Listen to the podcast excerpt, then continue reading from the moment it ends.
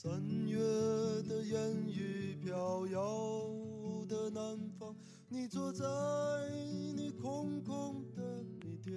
大学毕业之后，我到中环那排鳞次栉比、富丽堂皇的写字楼里上班。每天早晨走到这里，都觉得空气分外凛冽，要深吸一口气，才有勇气踏入电梯。我觉得在中环工作的人都没有心，他们从来都不笑，也不会哭。他们可以表面上说的甜言蜜语，称赞你的裙子，请你买咖啡，为你开门，背后毫不手软的就捅你一刀。他们为了获得金钱，可以付出一切代价，包括时间。包括健康，包括身体，包括爱，准确来说是假装的爱。没有心的人又如何去爱呢？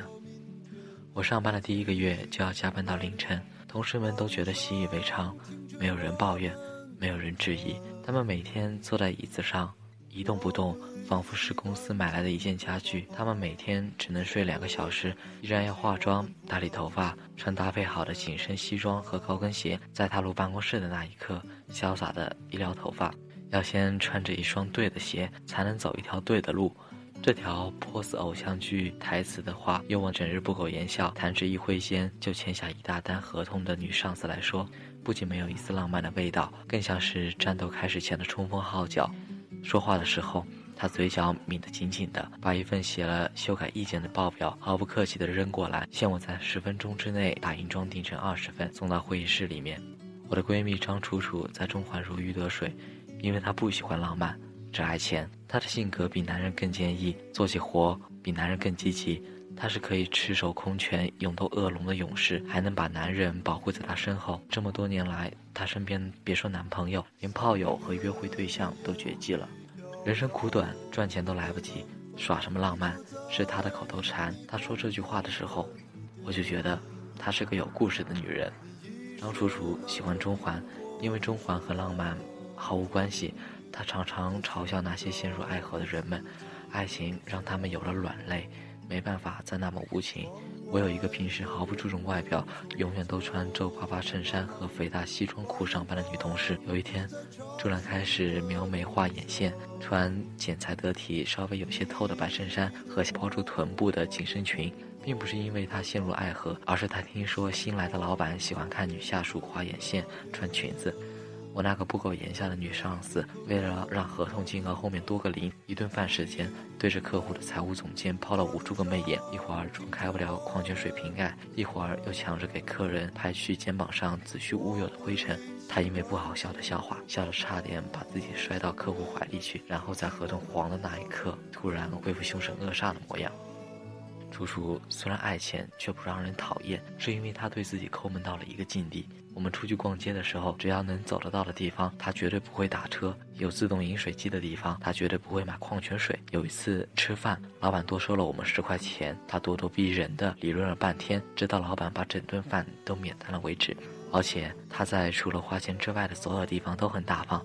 只要不用拿出钱包，他的笑容温暖像天使一样。他像个男子汉一样替我搬过家。我生病时包过其实并不好喝的鸡汤给我，汤里面还加了各种据说补身子的草药。我失恋的时候，他在湾仔的码头找到我，连哄带骗的把我塞进的士。我并不打算探听张楚楚为什么对自己那么抠门，现实已经足够残酷了。我们像孩子一样吃炸鱼、喝薯条、喝珍珠奶茶。直到有一次，楚楚突然抱着一堆酒来我家，一进门二话不说就坐下来喝。他说了很多胡言乱语，流了很多眼泪，我也就知道了他的故事。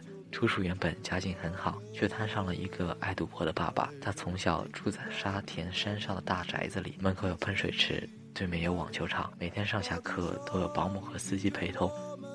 直到他九岁那年，讨债的把喷水池砸了，把网球场封了。他家的墙上用红色油漆写满了侮辱和威胁的话语。一月的寒风从被砸碎的窗户吹进来，妈妈抱着他和两个妹妹，哭得瑟瑟发抖。他的父亲带着情妇去澳门赌博，欠下赌债，知道闯了大祸，立刻就买了机票去了加拿大避风头，却让楚楚小小年纪就知道了人生的残酷。楚楚被从大宅子里赶出来，一家人挤在唐楼里面居住。唐楼是用一套三室两厅公寓中的一个厅改建的，地上挖了一个坑就算厕所，厕所上铺块板子，天花板上安个莲蓬头就是浴室，门口摆了一个小小的电炉就是厨房，鞋子放在捡来的冰箱上面。沙发摊开来就是他和两个妹妹的睡床。夏天的时候，唐楼热的就像桑拿房。处处说，最热的时候连蟑螂都爬不动，有气无力地缩在角落里。楚楚的脸上根本看不出来他有这样的童年，他很少显露情绪。最难熬的时候，也只是坐在一边不说话。我认识他的时候，他已经是公关公司的高层，手里的客户都是法国或者英国的品牌。他每天都穿最潮的衣服，安排写手给新一季的衣服写评论，带着摄影师去拍六块腹肌的男模。有时候他会把时尚品牌送来的零钱包和香水试用装送给我，有的时候他会把酒打包给我。看着他脱下高跟鞋，揉着红肿的脚趾头，然后粗暴地扯下假睫毛。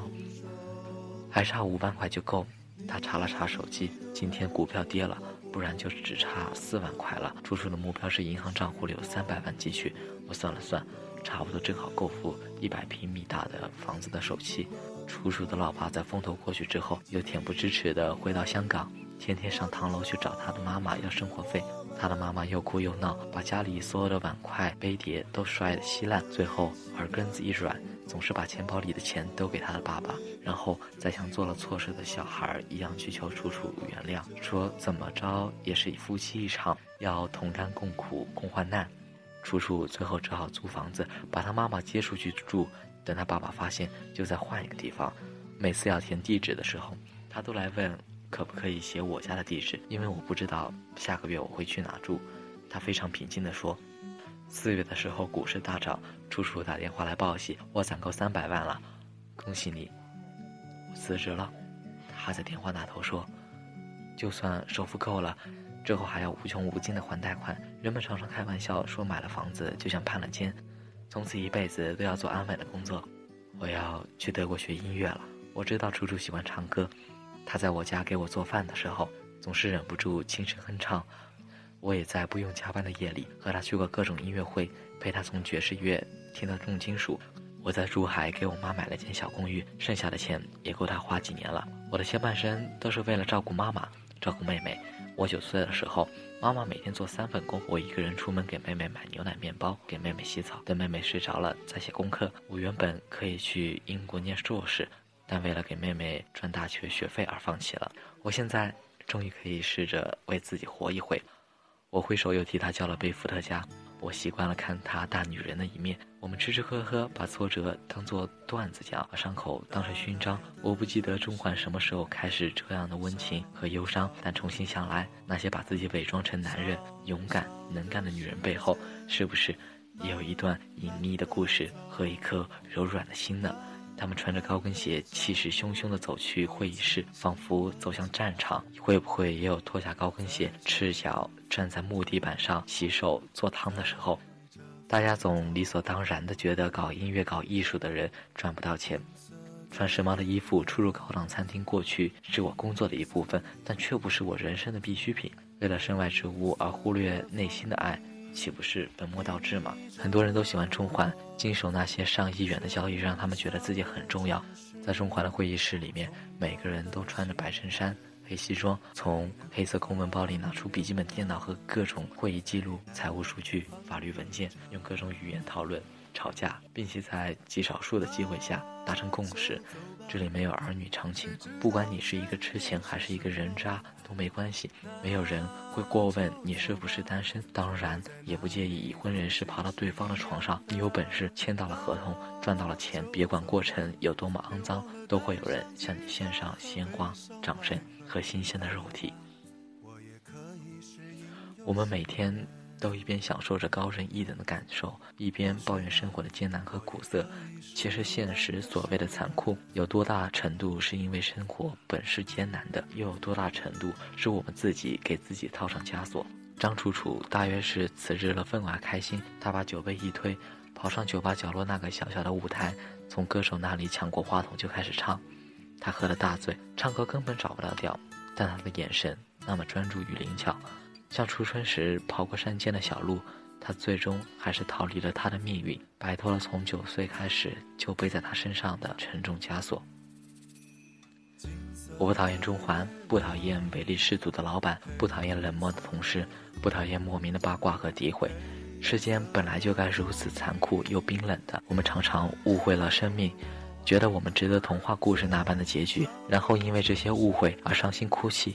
我在中环学会了忍耐、寂寞，明白了平凡世界的艰难和苍老，又学会了收起锋芒，保持谦卑，并且在可以的时候唱一首歌，跳一支舞，什么都不要去想，什么都不要在乎。谁知道前面是什么？那就走吧。停留在那里，风景是一样的。那就走吧。别忘了带上吉他和悲伤外壳。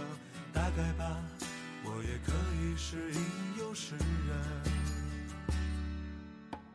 那就走吧。谁知道前面是什么？那就走吧。停留在那里，风景是一样的。那就走吧。别忘了带上吉他和悲伤外壳。打开吧，我也可以是吟游诗人。或许吧，我也可以是流。